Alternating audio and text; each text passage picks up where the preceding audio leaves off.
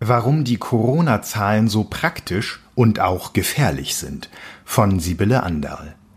2020 war für uns alle das Jahr der Zahlen. Jeden Tag haben sie die Nachrichten bestimmt. Die tagesaktuelle Zahl der Corona-Infizierten, die Zahl der an Covid-19 Verstorbenen oder wie viele Menschen durchschnittlich von je einem Infizierten angesteckt werden.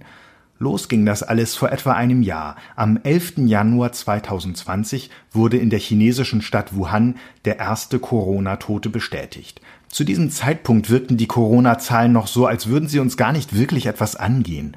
Auch wenn wir trotzdem mit einer gewissen gruselnden Faszination verfolgten, wie die Infektionszahlen in China immer weiter wuchsen. In Deutschland gab es die ersten aufgrund der Virusinfektion Verstorbenen erst zwei Monate später, Anfang März. Seitdem bestimmen das Virus und seine Zahlen auch unseren Alltag.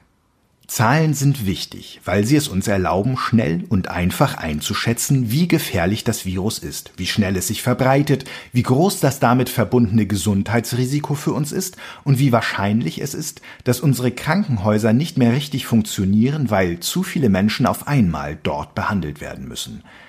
Dass es so wichtig ist, die Verbreitung des Virus im Blick zu behalten, liegt daran, dass seine Ausbreitung extrem schnell außer Kontrolle geraten kann. Wie das abläuft, kennen wir von anderen Phänomenen, die sehr ähnlich funktionieren. Wenn man zum Beispiel in den sozialen Medien etwas postet, das dann immer mehr Menschen teilen, kann ein Bild oder eine Information in kürzester Zeit Millionen Menschen erreichen. Manchmal, obwohl man das gar nicht beabsichtigt hat. Man kann die Verbreitung bald aber gar nicht mehr stoppen, selbst wenn man das möchte. Man sagt dann auch, der Post sei viral gegangen. Er verhält sich wie eine ansteckende Virusinfektion. Um die Verbreitung des Virus zu kontrollieren, beispielsweise indem man bestimmte Maßnahmen einführt, kann man verschiedene Kennzahlen benutzen. Man kann auf die Zahl der Neuinfektionen schauen, die sollte pro Woche am besten nur so hoch sein, dass die Gesundheitsämter es schaffen können, alle Kontakte eines Infizierten anzurufen und zu warnen. Man kann auf die Zahl der schwer erkrankten Menschen auf den Intensivstationen schauen. Die sollte so niedrig sein, dass die Krankenhäuser noch gut arbeiten können. Oder man kann die sogenannte Reproduktionszahl zur Orientierung nutzen, die Zahl der Ansteckungen pro Infiziertem. Denn wenn im Durchschnitt jeder Infizierte weniger als einen anderen ansteckt, kann sich das Virus immer weniger verbreiten. Jede dieser Zahlen sagt etwas anderes aus und hat ihre eigenen Vor- und Nachteile. Am besten ist man informiert, wenn man alle diese Kennzahlen gemeinsam im Auge behält. Zahlen haben aber auch einige Nachteile und können sogar gefährlich sein. Ein Nachteil ist, dass Zahlen blind machen für die Schicksale, die hinter ihnen stehen. Wenn wir momentan so etwas hören wie, dass gestern in Deutschland tausend Menschen an Covid-19 gestorben sind, dann haben wir uns an diese Zahlen nicht selten schon so sehr gewöhnt, dass wir gar nicht weiter darüber nachdenken, was sie bedeuten. Wir vergessen dann schnell, dass unter den Verstorbenen wahrscheinlich viele, viele heißgeliebte Großeltern sind. Wir denken nicht an die vielen individuellen Geschichten, die sich in diesen Zahlen verbergen.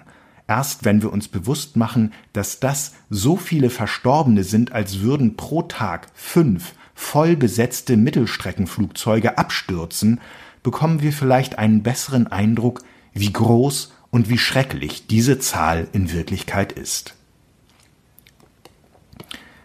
Zahlen sind aber noch aus einem anderen Grund gefährlich. Sie wirken glasklar und eindeutig, aber um sie richtig verstehen zu können, muss man fast immer ziemlich viel wissen. Zahlenwerte werden nämlich sehr stark dadurch beeinflusst, wie sie ermittelt werden. Wenn ich zum Beispiel mit meinem Kollegen in den Wald gehe, um Vogelarten zu zählen, und ich nach einer Stunde fünf Arten aufgeschrieben habe und der Kollege 25, dann heißt das nicht automatisch, dass der Kollege fünfmal so viele Arten gesehen hat wie ich. Es kann auch einfach heißen, dass er sich so viel besser mit Vögeln auskennt, dass er selbst dann mehr Arten identifiziert hätte, wenn wir genau dieselben Vögel gesehen hätten. Ähnliche Probleme gibt es auch bei den Infektionszahlen. Die hängen nicht nur davon ab, wie viele Menschen wirklich infiziert sind, sondern auch davon, wie viele Menschen getestet werden oder wie schnell die Zahlen weitergegeben werden, um dann als Gesamtzahl in den Nachrichten zu erscheinen.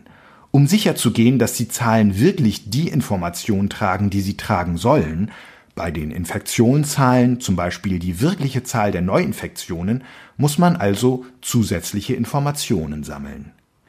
Jetzt gerade sehen wir dieses Problem zum Beispiel sehr deutlich. Die Zahlen der täglichen Neuinfektionen sind seit Weihnachten deutlich niedriger als vorher. Das bedeutet aber sehr wahrscheinlich nicht, dass sich wirklich auch deutlich weniger Menschen angesteckt haben.